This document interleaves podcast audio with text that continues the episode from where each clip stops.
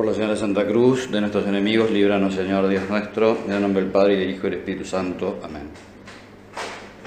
Señor mío y Dios mío, creo firmemente que estás aquí, que me ves, que me oyes. Te adoro con profunda reverencia, te pido perdón de mis pecados y gracia para hacer con fruto este rato de oración. Madre mía Inmaculada, San José, mi Padre y Señor, Ángel de mi guarda, intercedan por mí.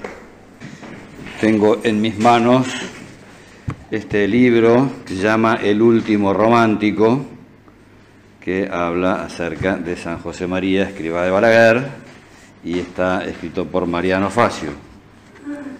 Entonces le voy a leer unas palabras del prólogo que hace Fernando Caris, actual prelado del Opus Dei.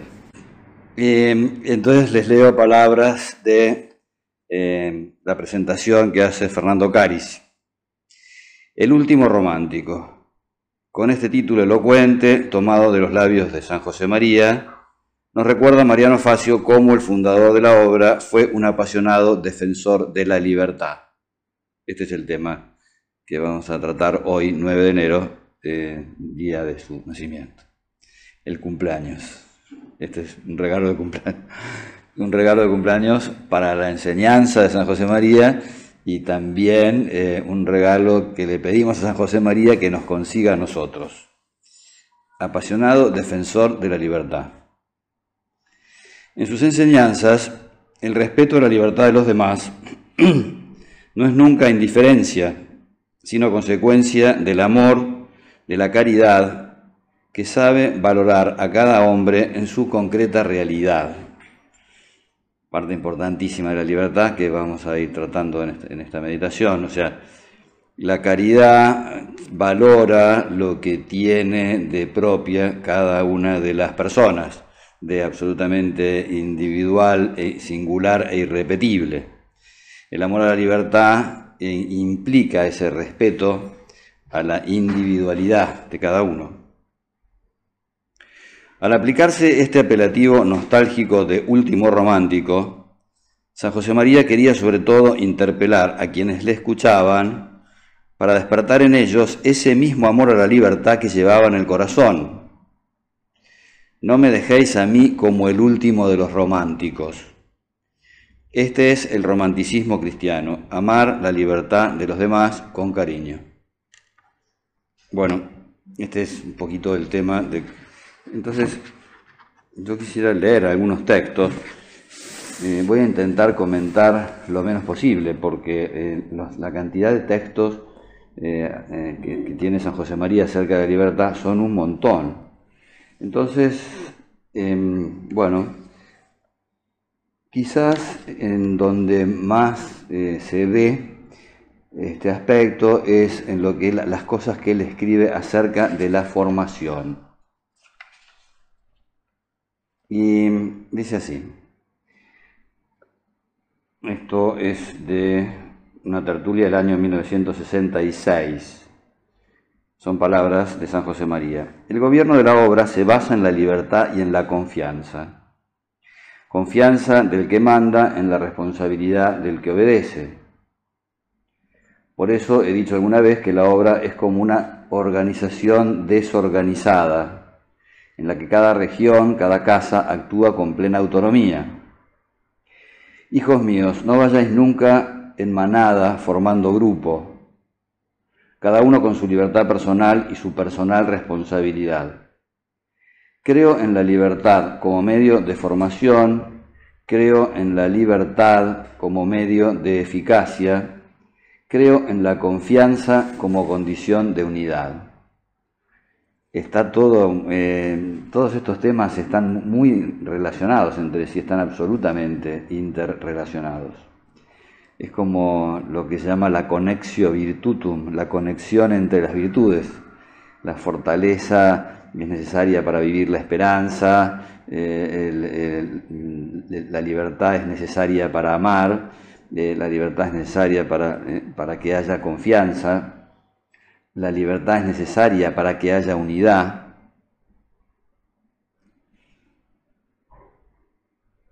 La conformidad de seres inertes que aceptan pasivamente lo que se les manda, no sería la unidad que Dios quiere para el Opus Dei.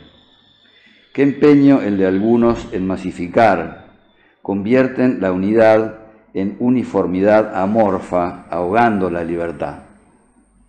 Eh, una de las, eh, podríamos decir, uno de los riesgos, ¿no es cierto?, que podemos correr es, en base a la eficacia, para que seamos todos eficaces, vayamos todos eh, juntos, parezcámonos un montón, ¿no? Una vez oí una, un consejo que, una persona, un sacerdote le dio a, un, obispo, ¿no? Decía que tenía que él, tenía que conseguir, eh, dentro del presbiterio tenía que conseguir un estilo, un estilo sacerdotal. Un estilo puede llegar a ser, por ejemplo, de un modo de vestir.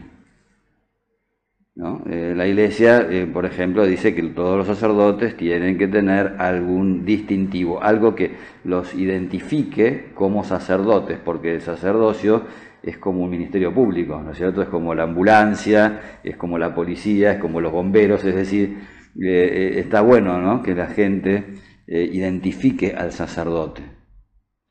Hace muchos años en Rosario estaba cerca de la terminal de ómnibus, se me acerca un señor y me dice, padre, confesión al paso.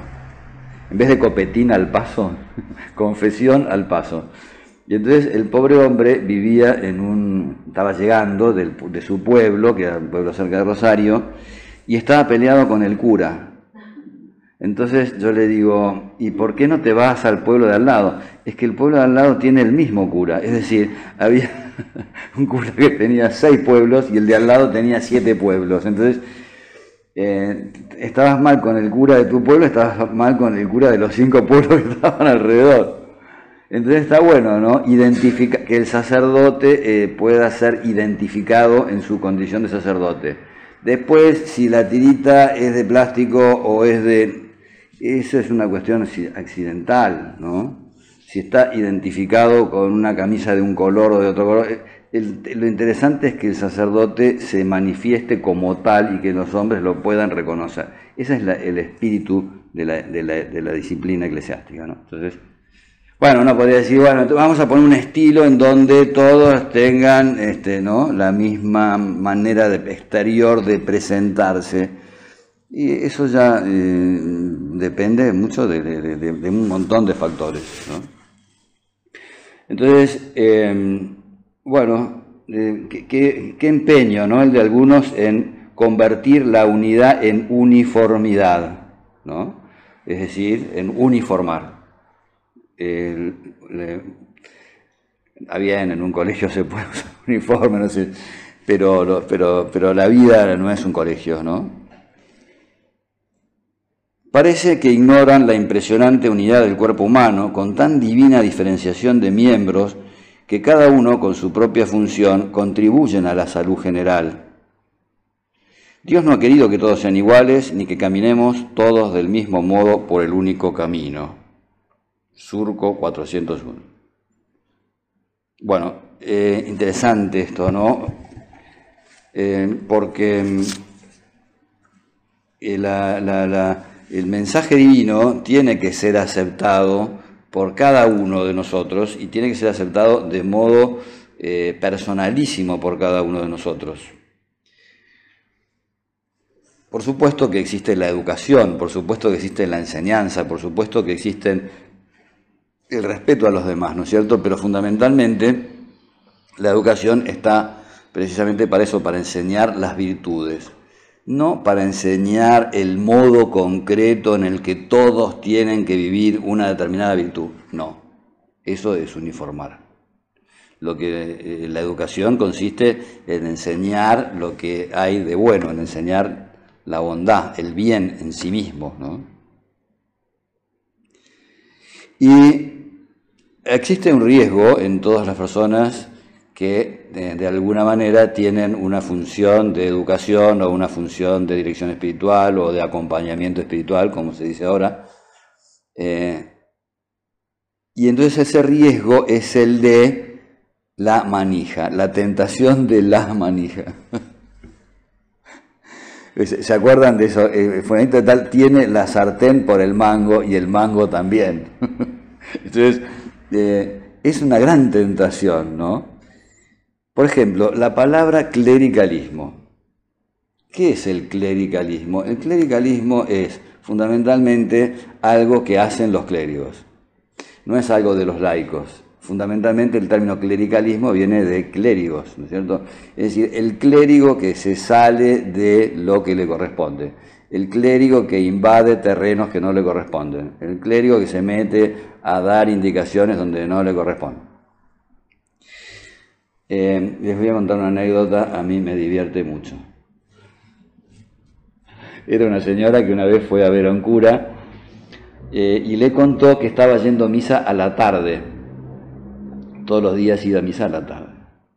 Y el cura no se le ocurre mejor cosa que decirle, vos vas a la tarde de puro fiaca que sos, porque no tenés ningún problema de tiempo, podrías ir perfectamente a la mañana.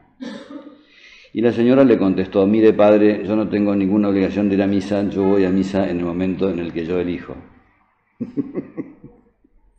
Pobre, creo que se debe haber arrepentido siempre de haber pronunciado esas palabras. Eh, la mejor manera de respetar, digamos, la mejor manera de defender la propia libertad es respetar la libertad ajena. Eh, en la medida en que nosotros respetamos la libertad ajena, creo que en esa medida tenemos derecho a pedir que se nos respete la propia libertad. Entonces, em, sigo con los textos de San José María. En la obra no queremos marionetas para tirarles de los hilos. Hay una canción que dice así, para el que maneja los piolines de la marioneta universal. Bueno, no, entonces no está bueno. No queremos marionetas para tirarles de los hilos. No queremos gente que haga todo lo que le decimos los que tenemos misión de formación o de dirección espiritual. No. No somos instrumentos inertes.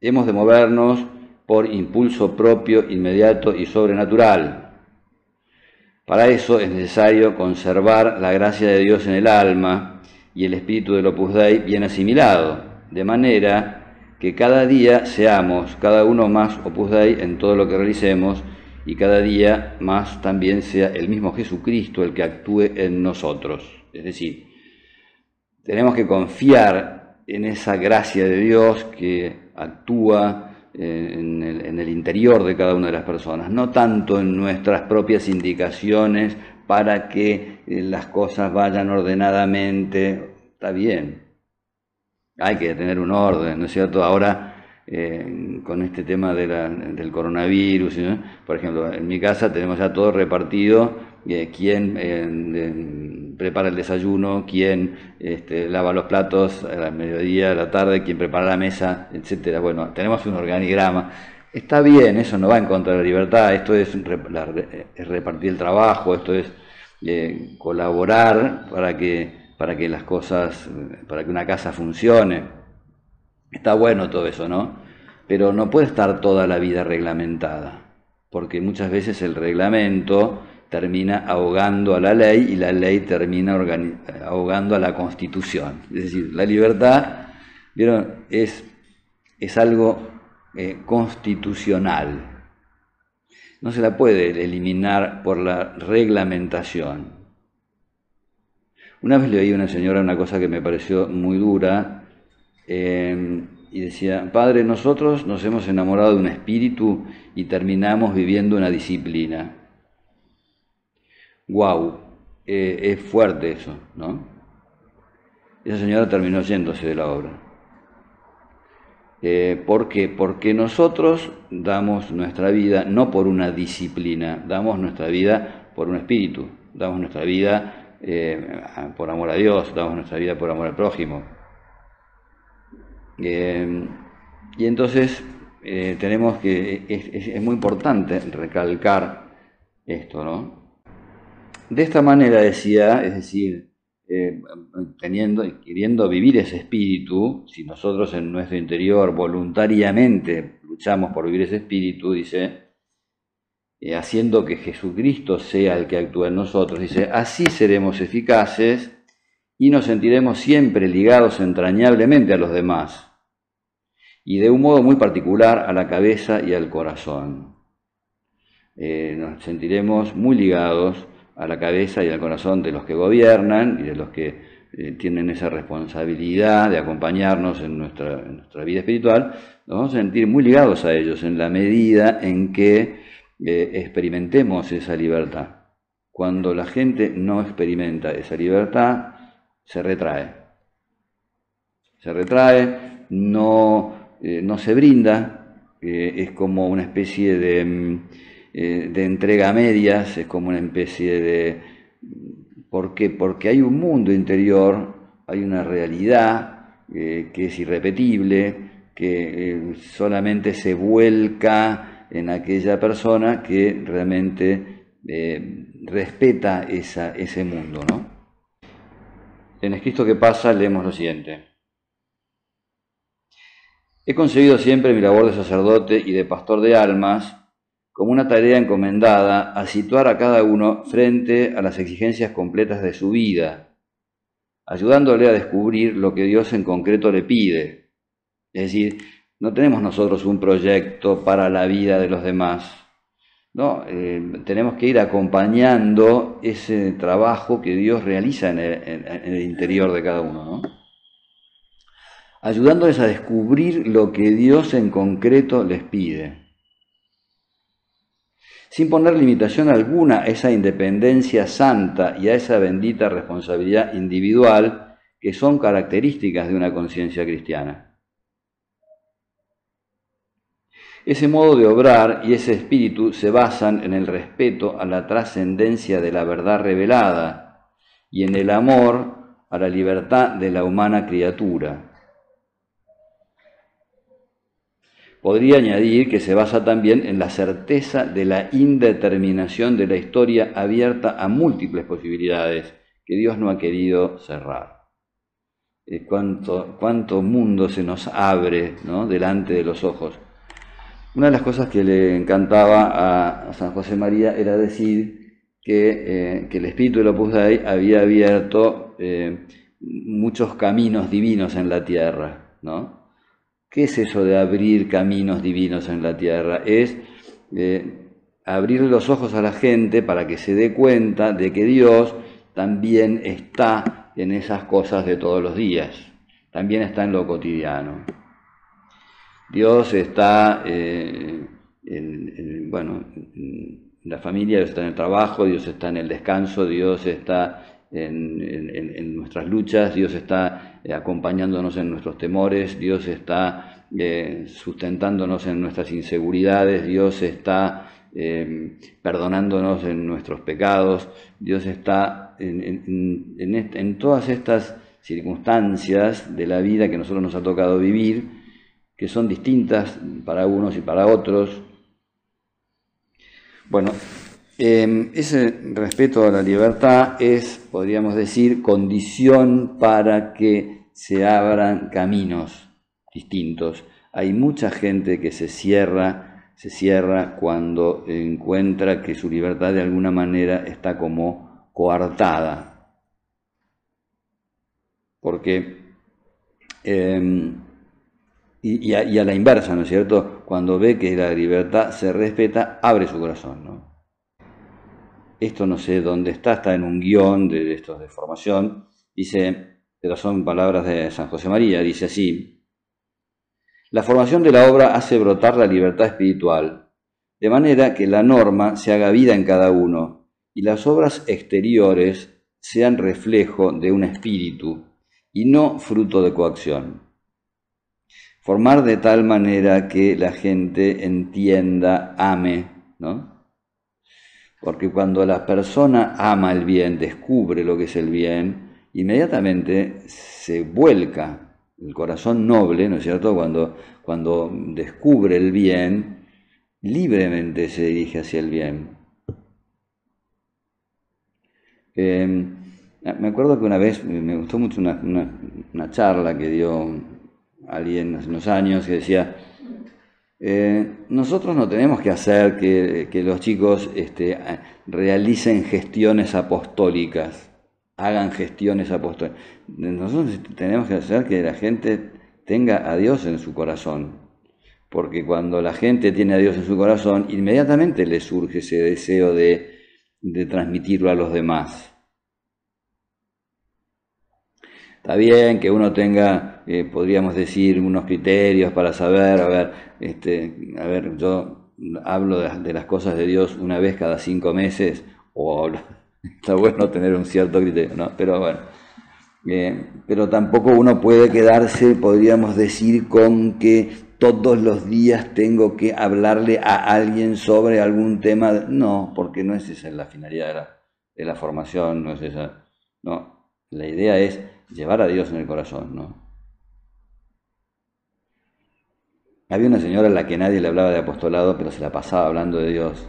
Y el cura, el cura que la conocía le decía, señora, usted no hable, usted rece, porque era, vieron ahora este, eh, la palabra intensa, intensa o intenso, ¿no? era intensa esta señora, entonces este, mucha gente notaba que era intensa, entonces eh, el cura le decía, señora, usted tiene muy, buena, muy buenas sus intenciones, pero, pero usted los vuelve locos. Bueno, a los curas que nos decía, fíjense, hay, hay unas cartas del año 56. A ver, no sé si es una carta o dos cartas, son dos cartas del año 56. Y fíjense lo que decía. esto era para los sacerdotes, ¿eh? Dice, nadie es director espiritual propietario, el alma solo es de Dios. La autoridad del director espiritual no es potestad, es decir, no es eh, poder sobre. Es decir, la, podríamos decir, la autoridad en la iglesia no está dada para que la persona que, gobierna maneje a su dirigido, no, está para que eh, ayude a la persona a a amar, ¿no? La autoridad del director espiritual no es potestad. Dejad siempre una gran libertad de espíritu a las almas. Pensad en lo que tantas veces os he dicho, porque me da la gana, me parece la razón más sobrenatural de todas. Es decir, la libertad no es hacer lo que me da la gana, yo soy el criterio de lo que es bueno y lo que es malo, no. Eh, la libertad es hacer el bien descubrir el bien, luchar por descubrir el bien, luchar por hacer el bien, no porque me lo mandan, sino porque yo quiero. La función del director espiritual es ayudar a que el alma quiera, ayudar a que le dé la gana cumplir la voluntad de Dios. No mandéis, aconsejad. La doctrina es siempre la misma, pero los caminos por los que los hombres, los caminos para que los hombres la asimilen y se enamoren son distintos. Insisto en que al crear las almas, Dios no se repite, cada uno es como es. Eh, cada uno es cada uno y tiene sus cadaunadas, decía el gallego, ¿no? Cada uno es cada uno y cada cual es cada cual. Perdón por los gallegos, que son buena gente. Este, mi familia es de ascendencia gallega, parte de mi familia es de ascendencia. No puedo tirar piedras contra el tejado. Dios no se repite, cada uno es como es y hay que tratar a cada uno según lo ha hecho Dios, según lo lleva Dios. Hay que hacerse todo para todos, no existen panaceas. Es preciso educar, dedicar a cada alma el tiempo que necesite, con la paciencia de un monje del medioevo para miniar hoja a hoja un códice. Hacer a la gente mayor de edad formar la conciencia, que cada uno sienta su libertad personal y su consciente responsabilidad. Hay veces que es más fácil decir, bueno, vamos a ver todos en esta planilla Excel. es, una, manera, podríamos decir, de simplificar, ¿no? Eh, bueno, este, esto se hace, se hace de esta manera, ¿no? Esto siempre se ha hecho de esta manera. ¿Vieron cómo el Papa en, la Evangelii Gaudium dice, ya no es criterio el decir esto se hizo siempre así, porque hay muchas cosas que obedecen a un modo específico de actuar de un tiempo o de un ámbito cultural o de entonces bueno hay cosas que se arrastran no porque formen parte de, la constitución o porque formen parte del espíritu fundacional, no, hay cosas que dependen de que esta persona eh, tiene este tipo de formación, esta persona tiene este tipo de cultura, y uno tiende a transmitir su propia cultura, su propia formación, que no siempre es lo mismo que el espíritu de una institución, o no, no son cosas que pueden ir cambiando. Entonces, no es necesario que todas las cosas se hayan hecho como siempre. Hay que mm, ver eso en función del bien verdadero. Hay que ver eso en función de lo que es bueno hoy y ahora. Hay cosas que son buenas siempre. Hay otras cosas que son buenas en un tiempo y en otro tiempo dejan de ser útiles bueno, hay que tener la suficiente libertad de espíritu como para poder plantearse esas cosas. Eh, bueno, es tardísimo. Em, creo que podemos pedirle a San José María que nos ayude precisamente a amar la libertad que nos, eh, ayude eh, a defender la libertad, la libertad propia, pero fundamentalmente la libertad ajena. Porque cuando defendemos la libertad propia, eh, digamos, tenemos un poquito de riesgo en pasarnos de rosca. cuando defendemos la libertad ajena no es tan fácil este, pasarse de rosca. Está bueno, ¿no? Defender la libertad. Sobre todo eh, cuando hay personas que están comenzando un, camino, ¿no es cierto? O sea, es importante que, esas personas sean conscientes desde, el comienzo, ¿no es cierto?